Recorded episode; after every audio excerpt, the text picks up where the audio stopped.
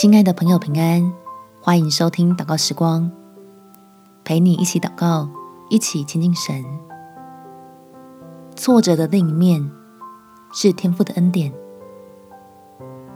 在加泰书第六章第九节，我们行善不可丧志，若不灰心，到了时候就要收成。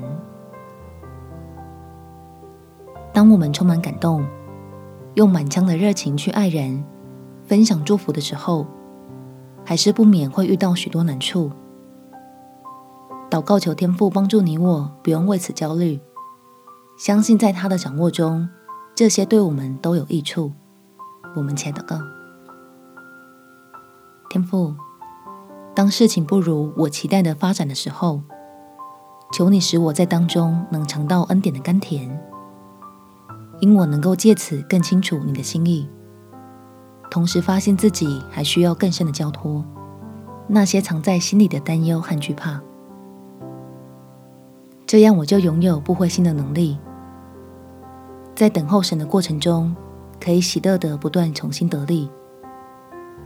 虽然自己的性格跟心态经历修剪，计划与策略也遭到修正，但总是开心有你的带领。放心享受在你的保护里，并且赞叹你真是掌权的神。人所谋的，唯靠你才能成就。